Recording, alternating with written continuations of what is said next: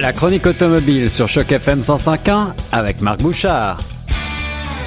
Vous écoutez Choc FM 105.1, ici Guillaume Laurin sur les ondes de la radio francophone. J'ai le plaisir aujourd'hui de m'entretenir avec notre spécialiste de l'automobile, Marc Bouchard, et on va parler, on va commencer avec euh, le salon de l'automobile de Paris, ce fameux mondial qui était un rendez-vous incontournable, et moi qui euh, viens de Paris, j'ai eu la chance de m'y rendre à de très nombreuses reprises, mais Marc, je crois que tu me dis que ce salon est en perte de vitesse. Oui, effectivement. En fait, c'est un peu euh, malheureusement ce qui se passe partout dans les salons de l'auto. Euh, c'est-à-dire que euh, pour le moment, les salons de l'auto sont en perte de vitesse parce que on est en train d'essayer de trouver des façons différentes peut-être de faire les choses et effectivement des façons un peu moins coûteuses parce que eh oui. c'est très dispendieux. honnêtement, là, écoutez, à Paris, par exemple, on estime que le coût est d'à peu près 160 euros le mètre carré et que la moyenne des stands que l'on a là-bas est de 5000 mètres carrés. Ah oui, en effet. Donc ça doit faire des chiffres faramineux pour les constructeurs. Et là, on parle toujours uniquement de l'espace. On n'a pas installé rien, on n'a pas amené de voiture, on n'a pas embauché de personnel. Bref, c'est extrêmement dispendieux.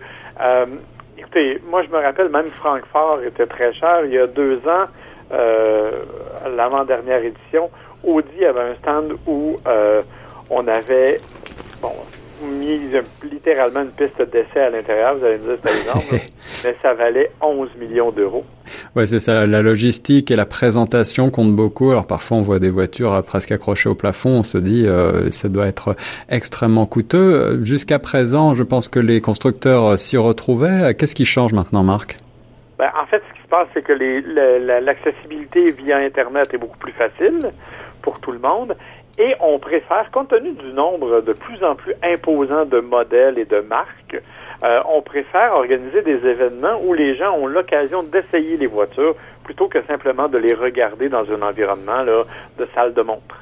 Ouais. Euh, ça a un donc, sens. Vraiment, si vous regardez ce qui se passe, il y a eu quelque temps, euh, ici même au Canada, là, des choses comme euh, euh, Jaguar qui a lancé des programmes avec Land Rover sur l'art de la performance où on faisait la tournée des plus grandes villes canadiennes et on faisait essayer les voitures aux gens.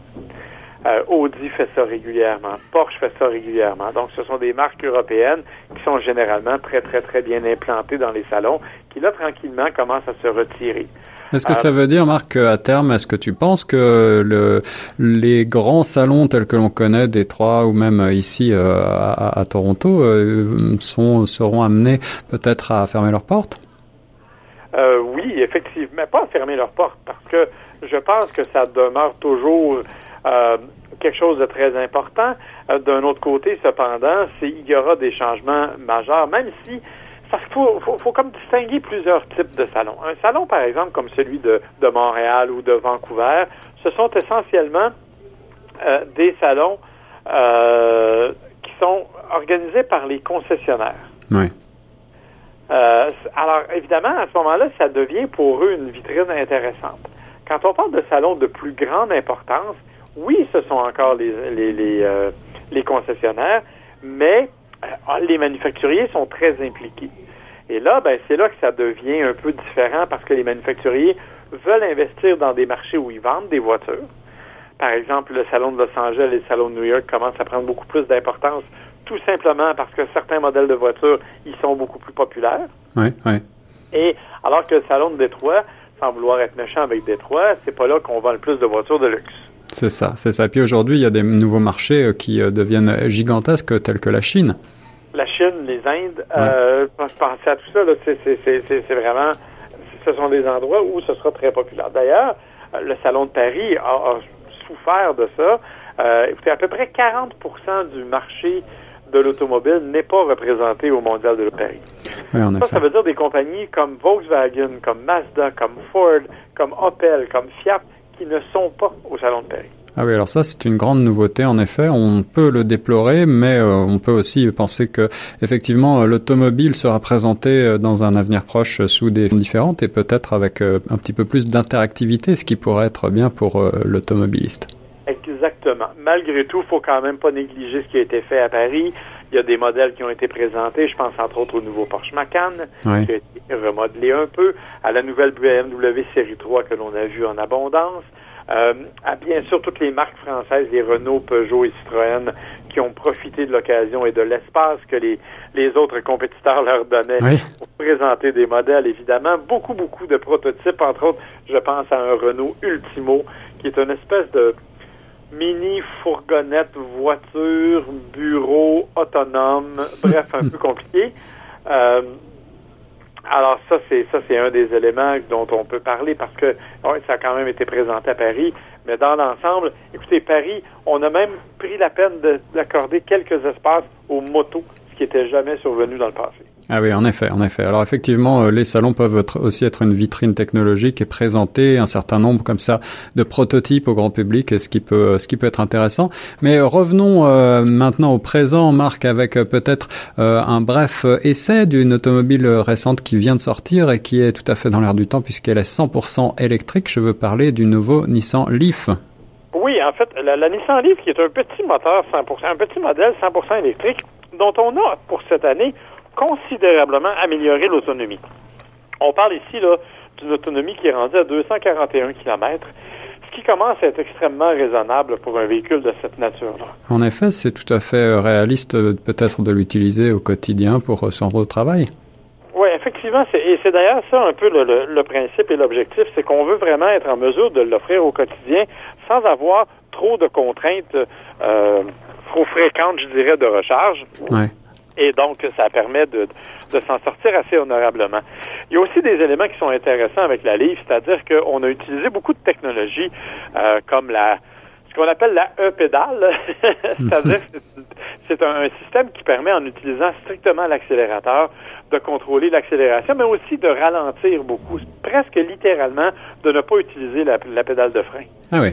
Ah. Parce que ça permet, bon, parce que la voiture régénère elle-même son, son électricité au moment où on soulève le pied, à ce moment-là, ben, ça permet justement de, ramasser plus d'énergie euh, tout en limitant, le, en contrôlant plus facilement les allers-retours. Et ça a permis, entre autres, dans une conduite un peu plus dynamique, quand on est en virage, tu sais ce que c'est, on essaie de placer la voiture au bon rythme et tout ça. Donc, il suffit de lever le pied et c'est vraiment très agréable. Ça permet une conduite pas mal de fun, en fait. Alors ça, c'est une bonne nouvelle pour les amateurs de conduite un petit peu dynamique. En tout cas, ceux qui déplorent la plupart du temps qu'une automobile électrique soit un petit peu fade. Tu nous dis que celle-ci, cette Nissan Leaf, est quand même assez excitante à conduire. Ben, en fait, c'est que toujours, quand même, les voitures électriques ont une propriété qui est celle d'avoir du couple accessible à très bas régime. Parce que, bon, mais c'est un peu comme quand on allume une lumière, hein? Euh, on l'allume ou on l'éteint, elle n'est pas entre les deux. Mhm. Alors que contrairement à un moteur à essence, qui lui doit aller chercher son couple à un certain niveau, euh, dans le cas du, de, du moteur électrique, il est accessible dès le départ.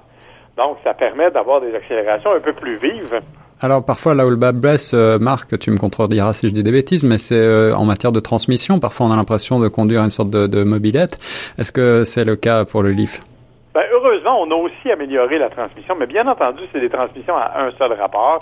Euh, c'est des transmissions directes, donc ça, on n'a pas la sensation de changer de rapport comme on le fait, par exemple, sur une voiture traditionnelle. C'est évidemment un peu moins. C'est sûr que ce serait vous mentir de dire, c'est pas une Formule 1, c'est pas une voiture, c'est pas une Corvette non plus. Ça demeure quand même une voiture qui est relativement sobre dans sa conduite et dans la façon de se présenter, mais c'est une voiture qui est quand même plus dynamique, en tout cas que l'on peut plus aisément conduire de façon un peu plus intense en utilisant la E-pédale. Ça, c'est déjà une bonne nouvelle. On a aussi misé sur la, sécurité beaucoup avec euh, ce qu'on appelle le Pro Pilot Assist, qui est un système d'aide au maintien en voie. Bref, il y, a, quand même pas mal de choses qui ont été ajoutées à cette voiture-là, plus son autonomie, plus le fait qu'elle a beaucoup moins l'air d'une soucoupe volante qu'elle avait l'air. Oui, ce qui ne, ce qui ne gâche rien. Changer le look. Non, non, elle, devient jolie cette petite euh, Leaf. Alors, parle-nous un petit peu de, de, son prix maintenant, parce que on sait bien beau tout ça, mais euh, à combien faut-il, combien faut-il prévoir pour euh, acquérir ce petit bijou de technologie?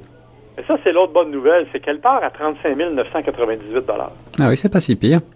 C'est en, c'est évidemment en Ontario, vous n'avez malheureusement plus accès aux, sommes consenties, mais au Québec et à d'autres provinces, euh, il y a quand même une aide financière. Alors, par exemple, au Québec, on enlève 8 000 dollars à ce prix-là, ce qui est quand même raisonnable et qui permet d'avoir une voiture électrique relativement abordable. Mais même à 35 dollars, en estimant que l'on n'a absolument plus aucune goutte d'essence à mettre, avec 241 km d'autonomie, je pense que ça peut répondre à bien des besoins, euh, notamment en zone urbaine. Alors honnêtement, c'est une très très belle réussite. La Leaf était la voiture électrique la plus vendue depuis longtemps parce qu'elle est vendue depuis quelques années. Le fait de la renouveler de cette façon-là, objectivement, on a bien fait, on a bien réussi son coup. Je pense qu'elle va continuer d'être un aussi grand succès. En tout cas, je suis pas généralement le plus grand fan des voitures électriques parce que j'ai souvent des contraintes en raison de mes déplacements mais j'avoue que ma semaine au volant de la Leaf s'est très, très bien déroulée. Eh bien, merci beaucoup, Marc, de nous avoir présenté euh, ce, ce, nouveau petit euh, euh, Leaf de chez Nissan. Hein, hein, donc, pour le rappeler, hein, c'est un, un, format hatchback 5, 5 portes. Oui, effectivement, mais quatre passagers si l'on veut être raisonnable, correctement installé, il faut le dire. Et juste pour le pour le fun, la taille du coffre est raisonnable elle aussi? Oui, elle est raisonnable, pas du tout amputée par la batterie qui, elle, est logée dans le plancher, donc euh, c'est quand même intéressant. Ah, ça, c'est une bonne nouvelle. Eh bien, merci beaucoup, Marc Bouchard, chroniqueur automobile. Je vous renvoie à son excellent site et puis euh, toutes les informations seront relayées sur le site internet de Choc FM. Merci beaucoup et nous, on reste sur la radio francophone de Toronto.